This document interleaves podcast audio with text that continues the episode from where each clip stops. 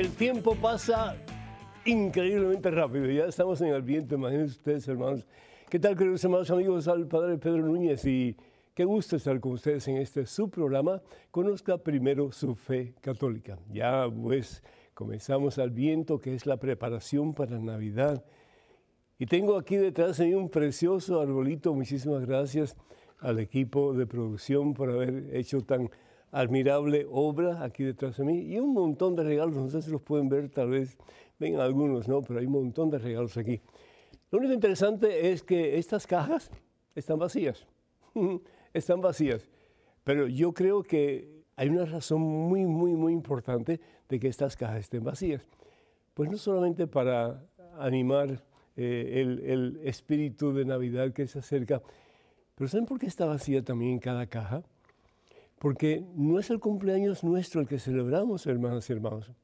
Nos damos regalos unos a otros como si fuera nuestro cumpleaños. Y no es nuestro cumpleaños. Es bonito compartir regalos y compartir el amor en esos regalos, etc. Pero el verdadero cumpleaños es el de Jesús, nuestro Señor y Salvador. Y qué interesante están vacías esas cajas. ¿Por qué? Porque Dios quiere que la llenes en este adviento con algo. Para que el día de Navidad le puedas decir, Señor, esto es lo que te ofrecí el primer día de Adviento, la primera semana, y esto es lo que te voy a ofrecer en el próximo año que ya lo tenemos casi encima. Entonces, qué hermoso poder decir, Señor, aquí está mi caja, ya no está vacía, esto es mi promesa, esta es mi decisión y con la fuerza y el poder de tu Divino Espíritu lo voy a alcanzar. Bendito sea Dios. Hermana y hermano, vamos antes de hacer absolutamente nada más, nos ponemos en presencia de Dios y vamos a orar. En el nombre del Padre, del Hijo y del Espíritu Santo. Amén. Alabado sea el Señor. Glorificado, exaltado sea tu nombre, Cristo Jesús. Y el Verbo se hizo carne y habitó entre nosotros. ¿Y quién es el Verbo? ¿Quién es la palabra de Dios? Jesús. La segunda persona de la Santísima Trinidad, que se hace uno como tú y como yo, para que no solamente conozcamos el camino, Él es el camino que nos lleva al cielo, pero para que optemos por vivir como Él. Qué tremenda responsabilidad, Señor. Pero sí podemos. Tú no quieres que seamos cristianos mediocres, Señor. Tú quieres que seamos cristianos santos, imitando a ese que es el santo entre los santos, que es el Señor Jesús.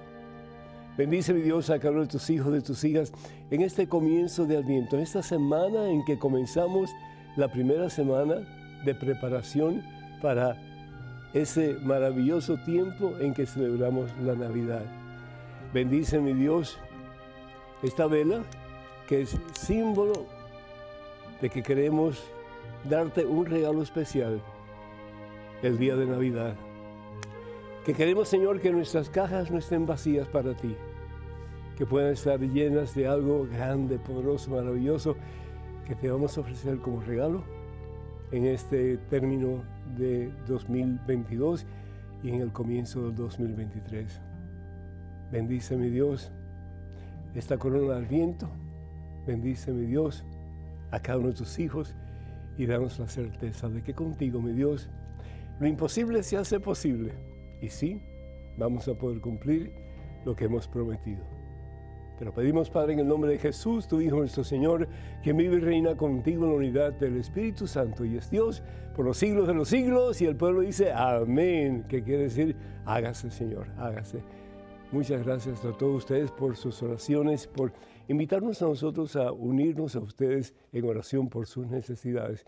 Doy gracias a Dios por Teodolina de Elizabeth, New Jersey, que pide oración por sus hijos, Liliana, Jazmín, Ana Milena y también Luis Alfonso. Que Dios bendiga a todos en abundancia. Jorge Antonio de Uruguay, le agradece y reza por él, pues con todo gusto, Jorge, Dios te bendiga y te haga santo. Lupe eh, Selena de California pide oración por ella. Muchas bendiciones para ti, mi hija, y para toda tu familia. Y Salvador de California aclama que viva Cristo Rey. Amén. Viva Cristo Rey. Ojalá que Dios de verdad más y más llegue a ser Rey de tu vida y de la mía también. Ángela de San José, California, pide oración por ella. Muchas bendiciones, Ángela. Dios te bendiga en abundancia hoy siempre. Y santos Rivera de Facebook o en Facebook pide oración por su familia. Lucía de Midland, Texas, pide oración por ella, por su hijo Alejandro. Muchas bendiciones para todos. Y también pedimos por todos aquellos que solicitan nuestras oraciones a través de nuestra página de Facebook. En, pues en español, por supuesto, y también las demás redes que, a las que estamos unidos. Créanme que nuestras oraciones están con ustedes, que Dios los bendiga abundancia hoy siempre, y recordándoles que los únicos medios oficiales en las redes sociales de este servidor, el Padre Pedro, son los siguientes. En Facebook estamos a facebook.com diagonal. Pedro Núñez. Se quieren hacer, se quieren suscribir a eh, este, esta página, a este portal, pues más que bienvenidos. Nos encantaría tenerlos a ustedes como parte de la gran familia de Facebook. Facebook.com diagonal. Pedro Núñez. En Twitter eh, y también en Instagram y en YouTube estamos yendo, o la, la dirección es Padre Pedro Núñez. Padre Pedro Núñez, bien sencillo, ¿sí? Y también pues ah, queremos ah, decirles que eh, sus preguntas, sus llamadas, etcétera, son muy importantes, por favor, para que podamos seguir haciendo estos programas. Así que también les decimos que tengan mucho cuidado con los perfiles falsos que piden dinero en mi nombre. Eso nunca lo haríamos a través de estos medios que acabo de mencionar. Bendito sea Dios. Y el tema de hoy, yo seré tu Dios. Así pide el Señor. Tú serás mi pueblo, yo seré tu Dios. Tú serás para mí, yo seré para ti. Esa unión total y completa a la que Jesús nos muestra, Él siendo el que nos da las pautas y diciéndole al Padre, haz conmigo según tu voluntad y no la mía. Quiero vivir para ti, Señor. Quiero ser instrumento en tus manos como Santa eh, Madre Teresa de Calcuta decía, quiero ser un lapicito en tus manos, Señor, quiero ser un lapicito para que tú me uses, ya no en rebeldía, pues hacer otra cosa, o ya no en soberbia hacer otra cosa, sino que en humildad, en obediencia, en amor, hacer tu santa voluntad. y qué hermoso sería si cada cristiano pues hiciera eso. Yo creo que sería un gran regalo para Jesucristo el día de su nacimiento, el día de Navidad de decirle, Señor, yo quiero ser ese lapicito. Dame la fuerza, dame la gracia, dame el poder de tu Espíritu Santo, para que ya no sea yo quien viva, como dice San Pablo, sino para que seas tú quien vivas en mí. Yo quiero que tú seas mi Dios. Y que cada decisión que yo tome, Señor, esté de acuerdo a tu santa voluntad. Y todos sabemos, hermanos y hermanos, cuáles son las cosas que realmente están de acuerdo a la voluntad de Dios, que hacemos constantemente, y cuáles son las cosas que no están de acuerdo con la voluntad de Dios. Y qué hermoso poder decir, Señor, yo quiero ser ese lapicito.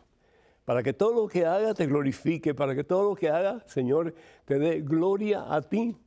Y para que el mundo más y más conozca que tú eres Rey, que tú vives, Señor, y que contigo hay poder, hay esperanza y hay victoria. Me gusta mucho eh, el considerar que, pues, sí se puede, sí se puede. Eh, estaba un grupo de jóvenes preparándose para unas Olimpiadas en, su país. Y bueno, pues el instructor en saltos mm, de bastante envergadura, pues le estaba entrenando. Aquí estaba la arena donde ellos tenían que caer y aquí estaban ellos preparándose para el salto. Y de pronto le dice el instructor a uno de ellos, vamos, salta. Y aquel muchacho se pone en su posición y se prepara y levanta vuelo y hace un salto fabuloso. Pero el, director, el instructor le dice, no, no es suficiente. Tú tienes capacidad para más. Pero si di un buen salto, ¿qué, ¿qué, más usted quiere? Y dice, tu problema, ¿sabes cuál es? Y el problema de todos los demás aquí es que cuando ustedes van a saltar, miran para abajo, miran para abajo. Y si miras para abajo, pierdes altitud. Yo quiero que en adelante, tú y todos tus compañeros comiencen a mirar para arriba cuando comiencen a prepararse para dar el salto. Y si ustedes se fijan, la mayoría de los que saltan en ya niveles bien altos de Olimpiadas, etc., siempre antes de partir miran hacia arriba. ¿Qué es lo que Dios quiere para ti para mí en este comienzo del viento? Que en vez de mirar hacia abajo tus problemas, tus imposibilidades, tus eh, miserias, el que no vas a poder, el que no, no tengo suficiente eh, fuerza para hacerlo, el que cada vez que trato siempre pues eh, fallo y no hago las cosas bien hechas. No, ese es el día de tu salvación. Este es el día de nuestra salvación, de nuestra victoria. Hoy sí puedo decir, Señor, solos no podemos, pero contigo todo es posible y todo lo hemos de alcanzar. Y mirando hacia arriba, Señor, mirando hacia ti, tú que estás por encima de mí y tú que me dices, tú sí puedes. Tú sí puedes sobrepasar ese obstáculo. Tú sí puedes vencer ese vicio. Tú sí puedes vencer esa atadura, ese pecado que te ha lastimado por tanto tiempo. Tú sí puedes comenzar a vivir una vida nueva. Y ese es el regalo, dice el Señor, que yo quiero que tú me des.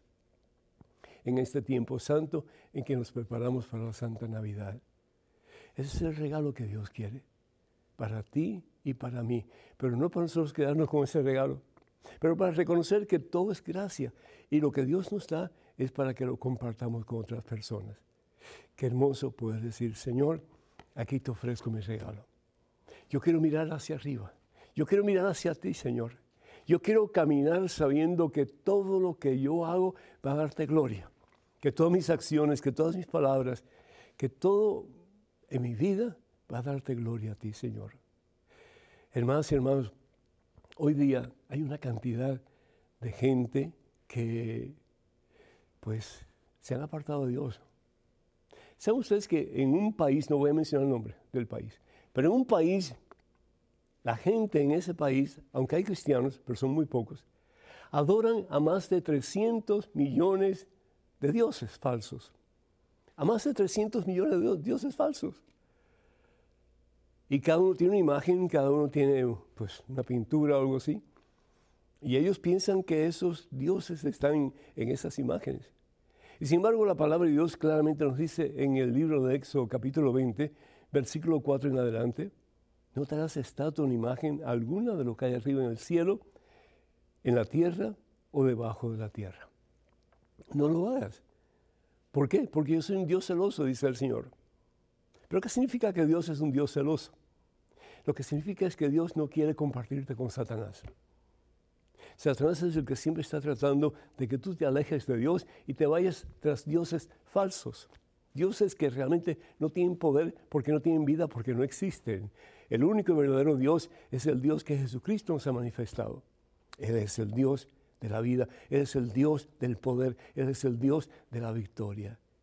Y si de verdad le entregamos a Él ese obsequio de cambiar nuestra vida con su ayuda y poder, con la fuerza y el poder de su Espíritu Santo, hermanos, no solamente vamos a cambiar nosotros, pero vamos a hacer que nuestras familias cambien y que cambie más y más paulatinamente, pero seguramente la faz de la tierra.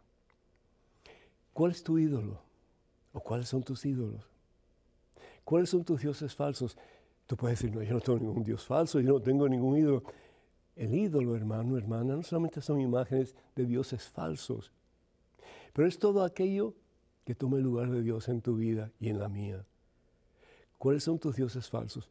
Puede ser tu soberbia, puede ser tu lujuria, puede ser tu obsesión por el dinero, por el trabajo, puede ser tu obsesión por adelgazar, pues, y está bien, no hay nada malo con eso, pero de nuevo, ¿dónde ocupas tú la mayor parte de tu energía? ¿Dónde ocupas tú la mayor parte de tu tiempo? Está bien que te embellezcas, está bien que hagas ejercicio, todo lo demás, pero que todo sea para mayor gloria a Dios. Que si tú te entrenas haciendo ejercicio, que sea para que tengas un cuerpo más, em, eh, más fuerte y para que puedas usar ese cuerpo para dar gloria a Dios, haciendo más servicios, más beneficios a otra gente que tal vez necesita de ti en estos momentos. Qué hermoso sería si comenzáramos a tener esa mentalidad, ¿verdad? Y hay una que las cosas para mí. Es un problema grande que existe en los matrimonios hoy día. A ver cómo puedo ser yo para ser más feliz yo. Si el otro es feliz o no es feliz, pa, eso no es cosa que me interese mucho, pero yo quiero ser feliz. No, hermano, no, hermana. Que podamos poner en las cajas de regalos para el niño Dios, por lo menos una cajita, una cajita para comenzar. Y ahí pongamos un papelito. Y que en ese papelito digamos, Señor, yo quiero con tu ayuda y poder entregarte este vicio, entregarte esta soberbia, entregarte esta lujuria, entregarte esta obsesión del dinero, entregarte esta obsesión de ponerme yo como prioridad de mi vida y poner a los demás en segundo o tercer nivel. Y a ti por allá, Señor, cuando te necesito, sacarte, pedirte lo que necesito, después guardarte en el baúl de los olvidos. El Señor quiere que cambiemos para nuestro bien. El Señor quiere que fijemos nuestros ojos ya no en el barro, en la miseria que nos hunde, sino en ese Dios poderoso que se hace uno como tú y como yo, su nombre es Jesucristo, para que en Él podamos levantarnos de todo aquello que nos impide caminar en el camino de Jesús y podamos en esta Navidad y en el próximo año caminar en un camino nuevo, ya no en el camino de la derrota, ya no en el camino del mundo, sino que en el camino, aleluya, de Cristo Jesús entonces de verdad tendremos, sin lugar a dudas, una muy feliz Navidad, mirando hacia arriba, y un feliz año nuevo. Ojalá que así lo hagamos. Número telefónico para que se comuniquen con nosotros, 205-271-2924. Repito, 205-271-2924. Vamos a una pequeñísima pausa, hermanos, pero regresamos en cuestión de momentos. Así que por favor no se vayan, quédense con nosotros.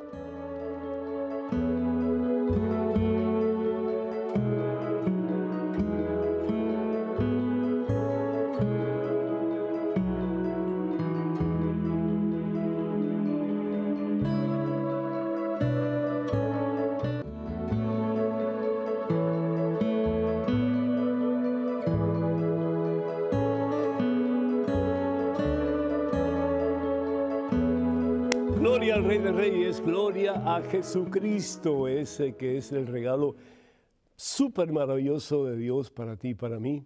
Es en quien tenemos esperanza, vida y salvación eterna. ¿Qué tal, queridos hermanos y amigos? Está el Padre Pedro Núñez. Bienvenidos a este segmento de su programa. Conozca primero su fe católica. Tenemos desde Monterrey, Nuevo León, México, a Claudio, que está pacientemente esperando. Claudio, ¿me escuchas? Sí, Padre, buenas tardes. ¿Cómo estás, mi hijo? Dios te bendice. Muy bien, gracias a Dios. ¿Y usted?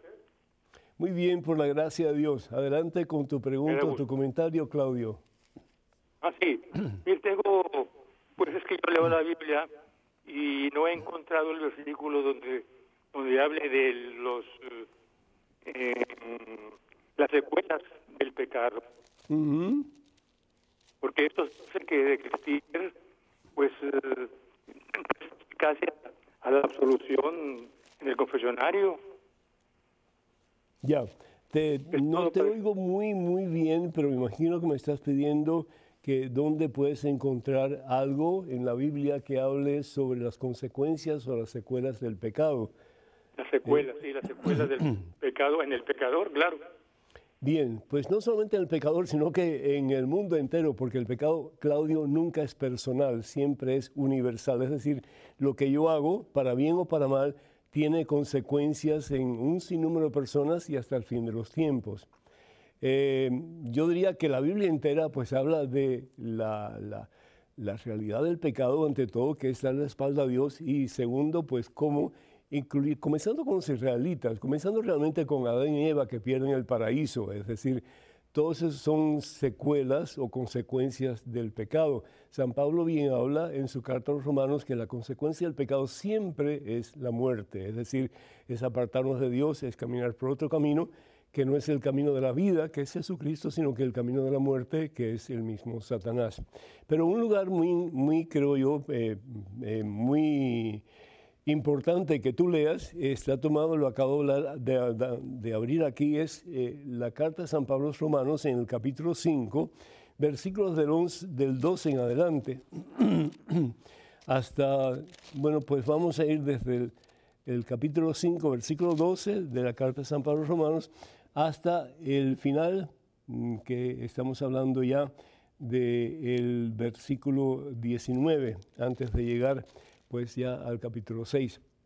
Te voy a leer un pedacito porque yo creo que es demasiado largo para yo leerlo en este programa completamente, pero tú lo lees en tu casa cuando puedes. Perdón. Y dice así, pues bien, este es el versículo 12, capítulo 5 de la carta de San Pablo a los romanos. Pues bien, un solo hombre hizo entrar el pecado en el mundo. Una, sola persona. ¿Y quién fue esa, esa, persona? Adán, el primer hombre. La palabra Adán significa hombre de barro, ¿verdad? Y Eva significa madre de la humanidad. Entonces, a través de ese primer hombre, entra el pecado, entra la soberbia, entra el orgullo, entra la vanidad, entra, en fin, todo eso que nos aparta de Dios, entra el desamor a Dios y el amor egoísta hacia uno mismo, que realmente no es amor, sino que es falta de amor, porque el que es egoísta consigo mismo es la persona insegura, la persona que no cree que puede o debe ser amada por nadie, por razón que sea. Continúa entonces, dice, hizo ese hombre y entró el pecado en el mundo y por el pecado entró la muerte, lo que, está, lo que dice San Pablo. Después la muerte se propagó a todos los hombres. Es tremendo. El pecado no tiene una dimensión personal. Claro que afecta a la persona, pero tiene también una dimensión universal, afecta a todos. Es como tú tiras una piedrecita en una laguna que hace ondas, ¿verdad? y llega pues a los extremos, a las orillas. Así pasa con el pecado. Y dice, ya que todos los hombres han pecado. Y continúa diciendo San Pablo, por eso desde Adán hasta Moisés la muerte tuvo poder, incluso sobre aquellos que no desobedecían abiertamente, como en el caso de Adán, sino todos, sino siendo todo esto figura del que estaba viniendo, que es Jesucristo. Si bien es cierto que por un hombre entra el pecado, y afecta, perdón, afecta a todos, también por otro hombre va a venir la salvación y la gloria. Por eso dice, versículo 17, y si bien reinó la muerte por culpa de uno, y debido a uno solo, con mucha mayor razón y gracia, a uno solo Jesucristo, todos aquellos que aprovechan el derroche de la gracia y el don de la justicia reinarán en la vida. Pues si en verdad una sola transgresión acarrió sentencia de muerte para todos, asimismo la reabsolución merecida por uno solo produjo perdón y vida para todos. Hermoso, es cierto. Lee todo el pasaje, te va a gustar mucho. Sí, y realmente pues ahí habla de la consecuencia del pecado, pero también habla de la consecuencia de la gracia. Tenemos en estos momentos un correo electrónico con una pregunta. Adelante, por favor. Padre Pedro, me eligieron para ser ministra de comunión y a veces el Padre me pide que de la hostia santa. ¿Estoy ofendiendo a Dios por ayudar al Padre a dar la Eucaristía? Gracias por todas sus enseñanzas. María Victoria. María Victoria, muchísimas gracias. Fue realmente el Papa Pablo VI quien ofreció un indulto a toda la iglesia para que en casos de que el sacerdote que está dando la comunión no tiene, no tiene diácono a su disposición y por lo tanto es el que tiene que dar la comunión. Y hay mucha gente que él pueda disponer de algunas personas para que le ayuden en la recepción de la Eucaristía. Así que no estás cometiendo ningún pecado si el padre, el sacerdote te ha pedido que lo ayudes. Una cosa sí es importante, es que eh, debes de tener algún tipo de entrenamiento para hacerlo, ¿verdad? Yo estoy seguro que el padre ya te ha dado ese entrenamiento, si no, pues pídele por favor que te dé eh, las cosas más básicas para tú entender qué es lo que estás haciendo, el privilegio que Dios te ha dado a través del párroco y que lo puedas asumir eh, pues, con con, toda, con todo amor y con, toda pureza, ¿sí? Que estés confesada, que no tengas pecado mortal en tu alma eh, y que seas un buen ejemplo de vida para las personas que forman parte de la comunidad. Otra cosa yo creo que es importante también, yo creo que el párroco pues lo, ha considerado o lo ha hecho, es que tú seas delegada por el mismo obispo de tu diócesis. Eso es bien importante, ¿verdad? Porque al fin y al cabo, eh, vas a tener una misión muy importante y es la de pues impartir el cuerpo de Cristo, el cuerpo de nuestro Señor y Dios a aquellas personas que vengan delante de ti para recibirle. Enhorabuena, que Dios te bendiga, muchísimas gracias por tu consulta y muchas felicidades, muchísimas felicidades para ti y por porque ven en ti algo especial, ¿verdad? Bendito sea Dios. Tenemos en estos momentos otra pregunta o un correo electrónico. Adelante, por favor. Hola padre, lo sigo en sus programas. Tengo una confusión. Un sacerdote me dijo que perdonarse a sí mismo es ambiguo. ¿Es esto correcto, sí o no? Roberto. Eh, entonces, si no nos perdonamos a nosotros mismos, y, con, todo el respeto a mi hermano sacerdote, eh, vamos a seguir haciendo la misma cosa. Porque perdonarse no solamente significa como que quitarme el peso de la culpa, pero cambiar de rumbo. Mm, es decir, cambiar de situación. Si yo realmente he hecho algo malo y me doy cuenta que he hecho algo malo, no solamente es importante que yo esté consciente de que soy culpable de eso que he hecho, pero también enmendar mi vida. No fue eso lo que hizo el hijo pródigo. Me levantaré y volveré a la casa de mi padre. Es decir, él pecó, le dio la espalda a su papá y sufrió las consecuencias, ¿verdad? Tuvo que cuidar cerdos y para los judíos eso es lo peor que se puede hacer, de lo peor. Y él quería comer las bellotas que le tiraba a los cerdos y sin embargo él no las podía comer. ¿Qué hace? Me levantaré, ya dejaré esta cocinada, esta miseria y volveré a la casa de mi padre. No solamente reconoce su culpa, pero se arrepiente. Se arrepiente. Y eso es lo que tenemos que hacer. Por ejemplo, en el Evangelio según San Mateo, capítulo 27, versículos del 1 eh, al, al, al 8 más o menos, ¿sí? vemos como un hombre que estaba tan cerca de Dios, un hombre que fue discípulo de Jesús, un hombre que tenía todo lo que tú y yo quisiéramos, aunque sea un momento, experimentar. La presencia de Dios delante de uno. Y sin embargo, lo echó a perder todo. ¿Por qué? Por su avaricia. Su nombre Judas, Judas Iscariote. ¿Y qué fue lo que le pasó a Judas? Judas cometió un grave error.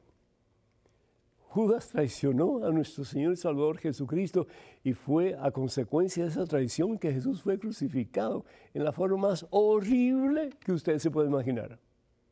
En la forma más horrible que usted se puede imaginar. Pedro cometió otra infracción terrible. Pedro cometió otro pecado monstruoso. Después que Jesús le había dicho que Pedro lo iba a traicionar ignorando quién él era. Y él dijo, no, Señor, no, contigo siempre. Y sin embargo, ¿qué es lo que pasa? Cuando le preguntan a Pedro si él era discípulo de, de Jesús, no, no, no, yo no, yo no, están equivocados, yo no, yo no. Y el Evangelio según San Mateo capítulo 27, versículos 3 al 8, vemos como Judas no solamente no es capaz de perdonarse a sí mismo, pero se ahorca. Se ahorca. ¿Por qué? Porque se sintió tan miserable, tan incapaz de recibir el perdón de Dios, que se ahorcó. Pedro, por otra parte, dobló su su cabeza, lloró amargamente y pidió perdón. No solamente recibió el perdón de Dios, pero él se pudo perdonar a sí mismo. Esos son los grandes problemas que tenemos en el cristianismo.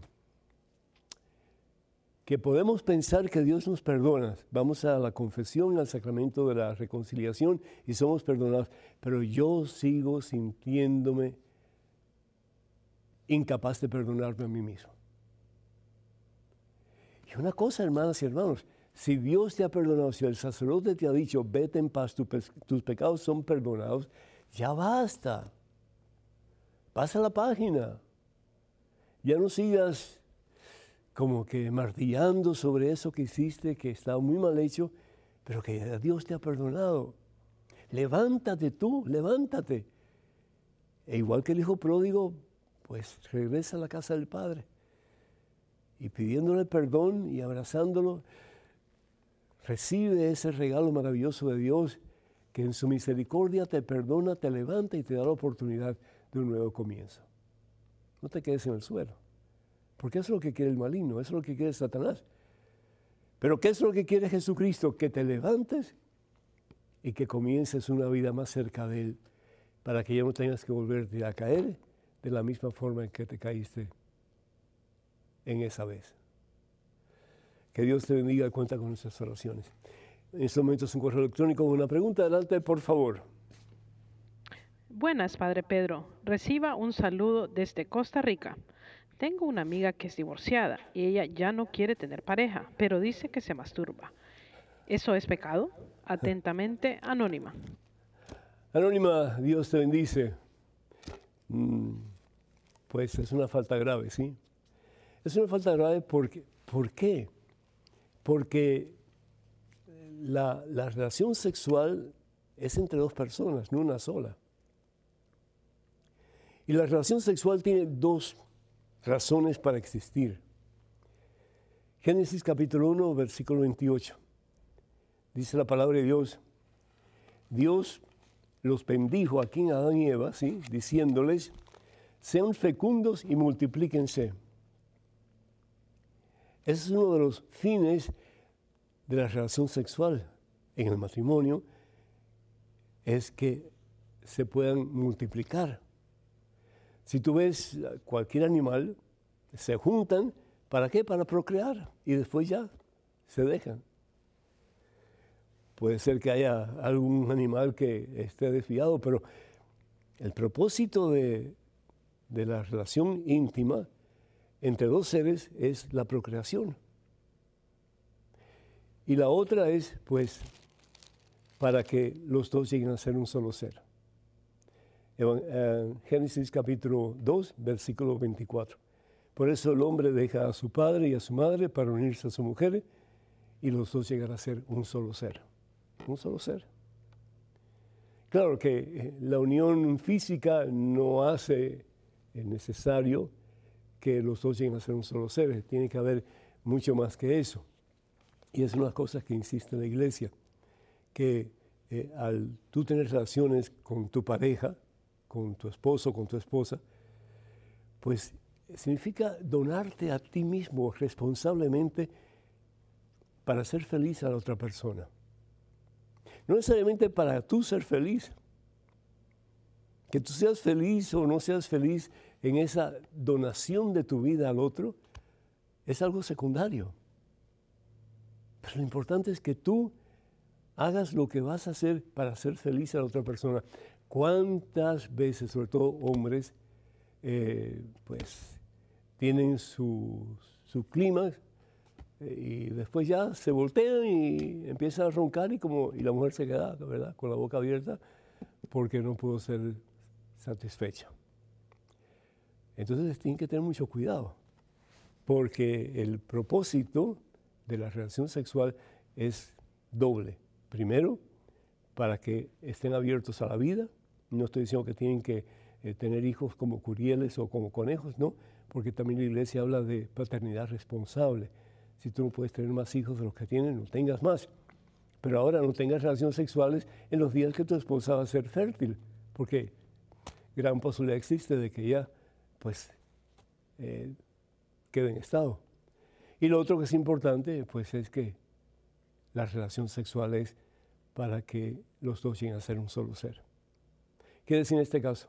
Que la masturbación no, no está de acuerdo con el plan de Dios no está de acuerdo. Es un acto, la iglesia lo ve un acto egoísta, un acto que realmente no, no hace posible el plan de Dios para el ser humano y por lo tanto es una falta grave. Número telefónico para que se comuniquen con nosotros 205-271-2924. Repito, 205 271-2924. Vamos a una pequeñísima pausa, hermanos, pero regresamos en cuestión de momentos. Así que, por favor, no se vayan, quédense con nosotros.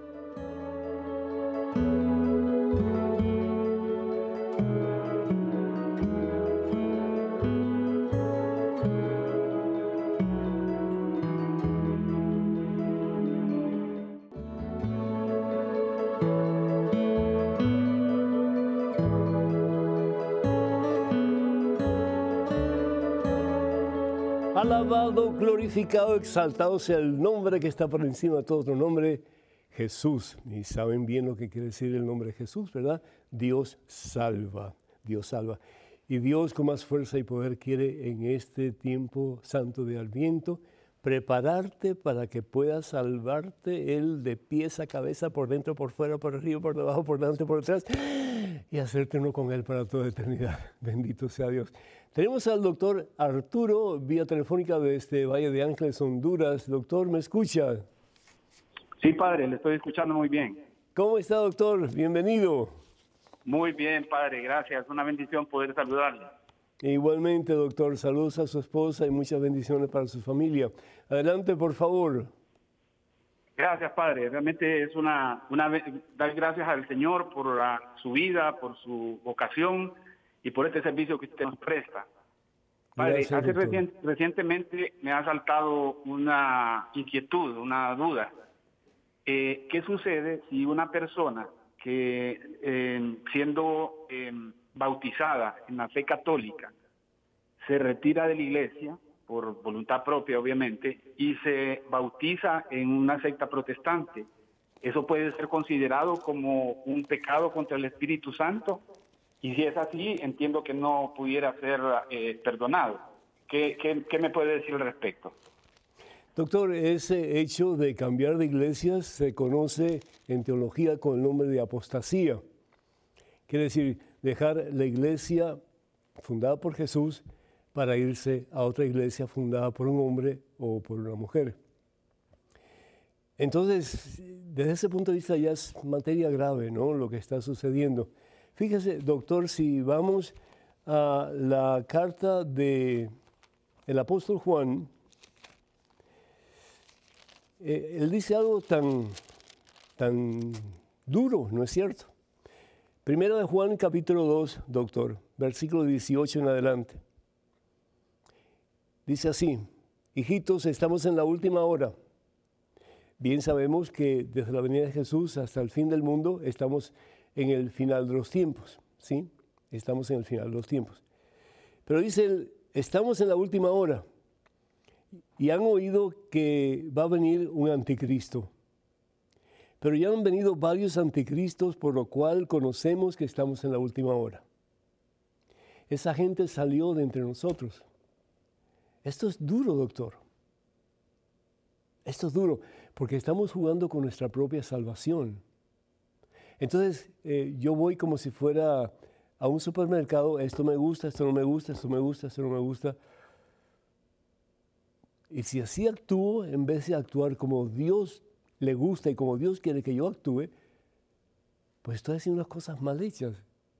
Estoy yendo en contra de lo que Dios quiere para mí y ha establecido en su iglesia, que es la una santa católica y apostólica. Y me estoy yendo a una iglesia que fundó alguien que tiene una teología, aunque cree en Jesucristo también, pero una teología diferente a la teología establecida por Jesús en su iglesia a la cual Él promete Espíritu Santo, que nos guiará en todos los tiempos hacia el final y la presencia del Espíritu Santo nos hará libres. Y por eso Jesús recalca, recalca en el Evangelio según San Mateo capítulo 16, versículo 18, las puertas del infierno jamás la podrán vencer. ¿Por qué? Porque esa iglesia es voluntad de Dios. Es la única establecida por el mismo Señor. Sobre esta piedra le dice a Simón Barjona que le cambie el nombre, le pone el nombre de Pedro. Sobre esta piedra edificaré mi iglesia, una sola. Doctor, en Estados Unidos hay más de 36 mil iglesias diferentes. No sé cuántas habrá en Honduras. Y todas dicen, yo tengo la verdad. Pero todas fueron fundadas por un hombre. En algún momento de la historia, en algún momento de eh, un lugar determinado donde se estableció esa iglesia pero ninguna de ellas es católica. Todas son iglesias nacionales o iglesias locales. La única iglesia que es católica, ¿por qué católica? Porque la palabra católica es una palabra griega que significa universal. La única iglesia universal fue la establecida por Jesús, es la establecida por Jesús, que es la iglesia que es una santa católica apostólica. Si esta persona se bautiza en, en esa iglesia, ¿Qué es lo que nos dice la palabra de Dios sobre el bautismo? Si vamos nosotros al capítulo 4 de la carta de San Pablo a los Efesios, el versículo 5, solamente el versículo 5. Podemos leer mucho más, pero el versículo 5. Un solo Señor, una sola fe, un solo bautismo, uno solo. Un solo Dios y Padre de todos que está por encima de todo, lo penetra todo y está en todo.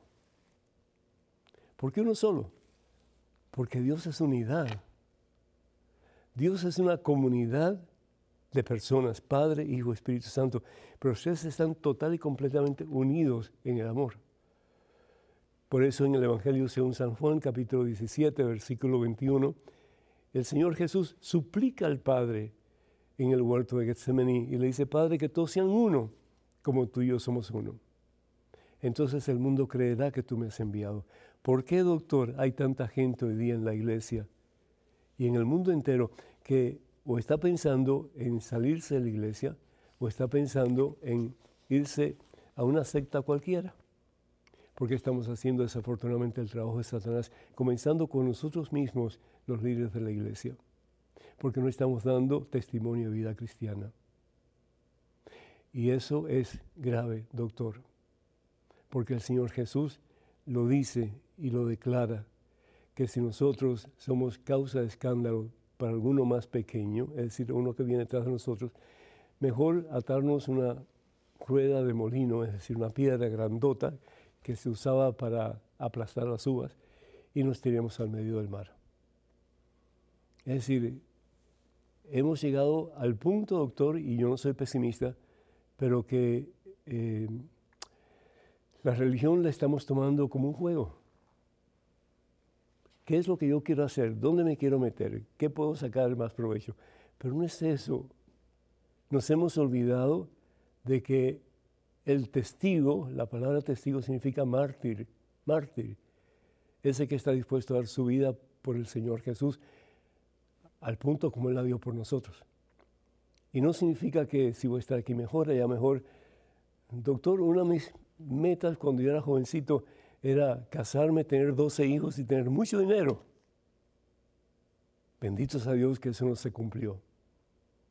Dios me dio cosas mucho más grandes que lo que yo hubiera pensado o imaginado, pero yo tuve que doblar mi cabeza y ser, pues, un poco humilde a lo que yo sentía en mi corazón que Dios me llamaba.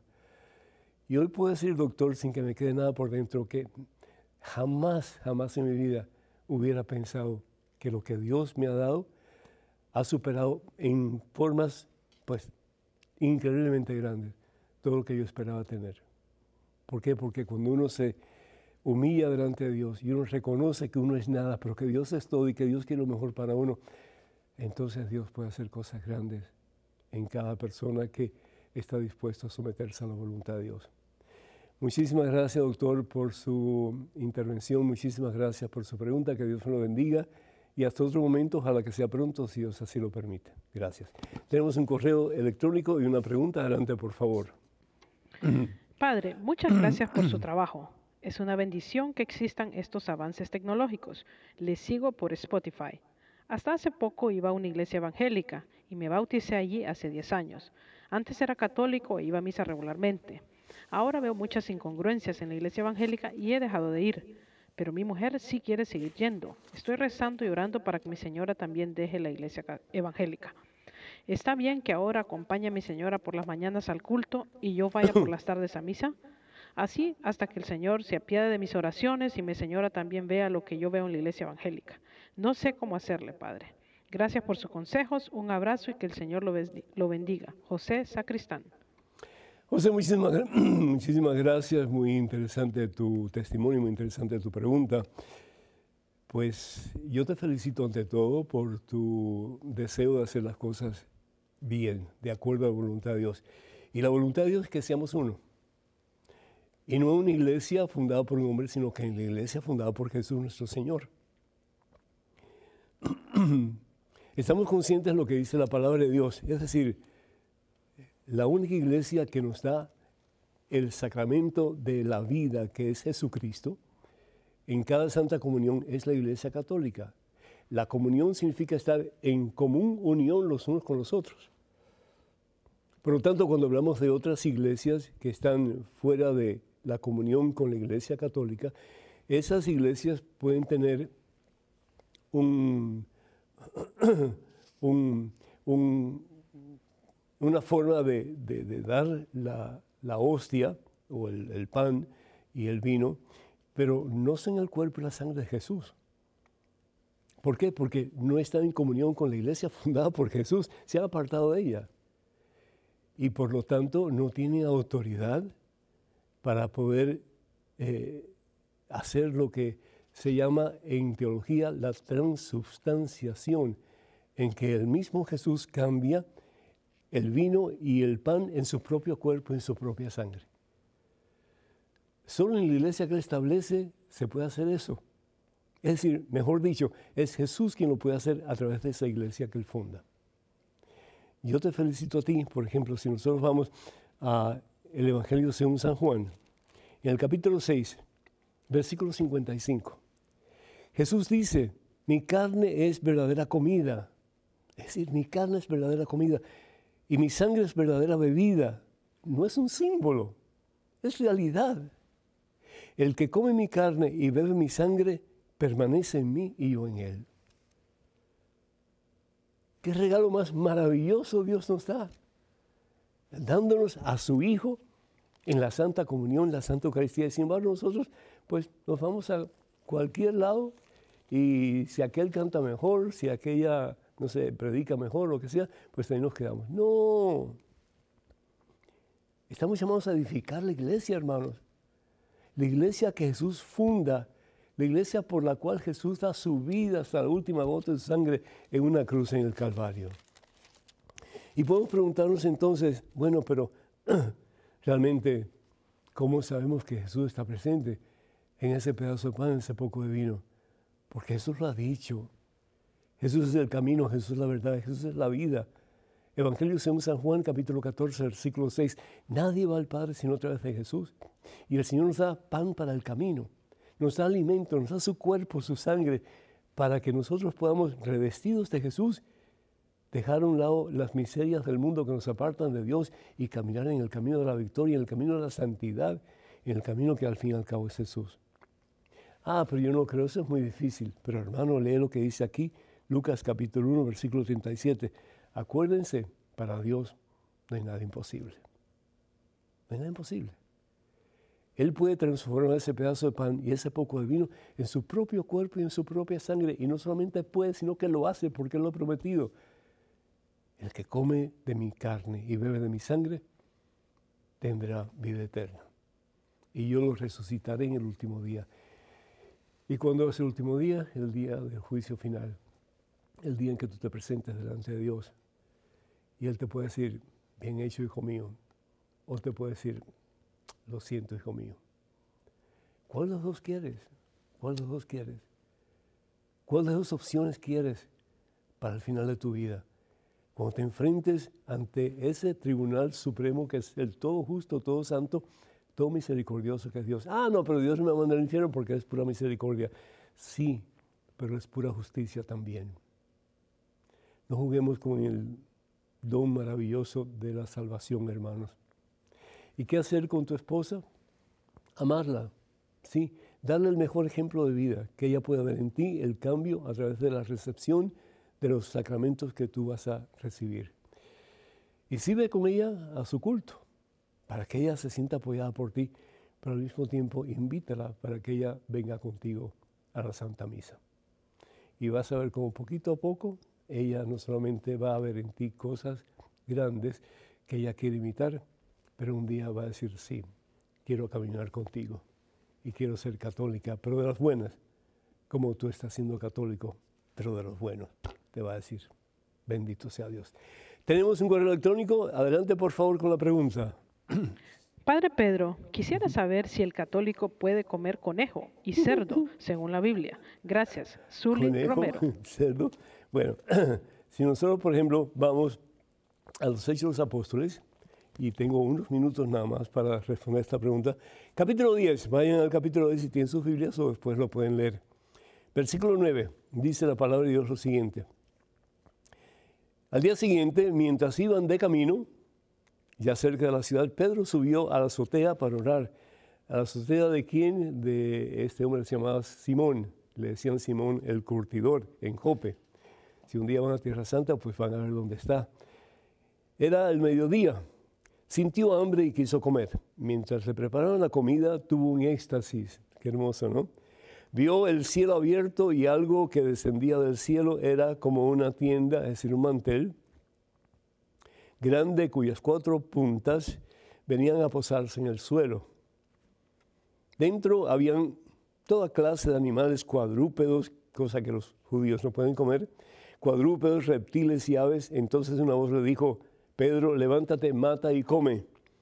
Pedro contestó, de ninguna manera, Señor, jamás he comido algo impuro. No he profanado nada, Señor. Y se le habló por segunda vez y le dijo, Dios ha purificado y no llames impuro a lo que Dios ha hecho puro. Esto se repitió tres veces. Después de eso, el mantel fue levantado y llevado al cielo. En otras palabras, hubo un tiempo en que los judíos pensaban que ciertos animales no se podían comer porque eran impuros, incluso el cerdo, ¿verdad? O el conejo, en fin, otros, otros también. Pero sin embargo, Jesús dice, no llames impuro a lo que Dios ha hecho puro. La pureza no está en lo exterior muchas veces, la pureza está en el interior. Y por eso el Señor dice, cambien sus corazones, cambien sus vidas y comiencen a seguirme a mí. Cada día, hasta el último suspiro de sus vidas. Entonces, estaremos en la gloria. Entonces, mirando hacia arriba, alcanzaremos la victoria final, que es unión con Jesús en el cielo para toda la eternidad. Bendito sea Dios. Quiero recordarles, hermanos y hermanos, que necesitamos, queremos, deseamos, suplicamos que nos escriban con sus preguntas, comentarios. La dirección es padrepedro.ewtn.com. Bien sencillo, padrepedro.ewtn.com ewtn.com. Ustedes son los que hacen posible este programa con sus preguntas y comentarios. También quiero recordarles que necesitamos sus oraciones. Eh, es importante poder seguir llevando la palabra de Dios eh, a través del poder, la fuerza que recibimos en sus oraciones y también sus donativos. Muchísimas gracias por lo que puedan ayudar, ya que este ministerio es supremamente caro. También queremos decirles que eh, si ustedes conocen personas a quienes pueden invitar a que vean estos programas. Sería fabuloso porque de esa forma todos podríamos aprender un poquito más y seguir de la mano de Jesús en el camino de la victoria y la salvación. Que el Señor nos bendiga en superabundancia este día por siempre, que este comienzo del viento sea un tiempo en que tomamos la decisión de mirar hacia arriba y preguntarnos, Señor, ¿qué es lo que tú quieres que yo haga por ti? ¿Qué regalo quieres que yo te dé? Y poniendo ese regalo sea simbólico, sea de verdad, en la, en, la cajita de Navidad podamos vivir una vida nueva. Que Dios les bendiga y siempre, Padre, Hijo, Espíritu Santo. Amén. Hermanas y hermanos, hasta la próxima. Dios mediante.